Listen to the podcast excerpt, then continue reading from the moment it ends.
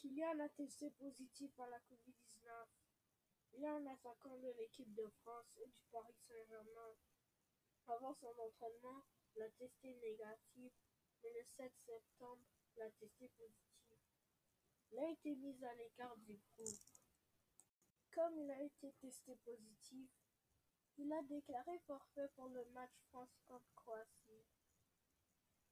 Il ne peut pas jouer pour le moment il est le quatrième joueur de l'équipe de France à déclarer forfait après un test positif.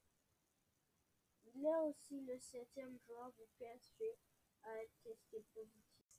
Kylian est né le 20 décembre 1998. Il a 21 ans et coûte 260 millions d'euros.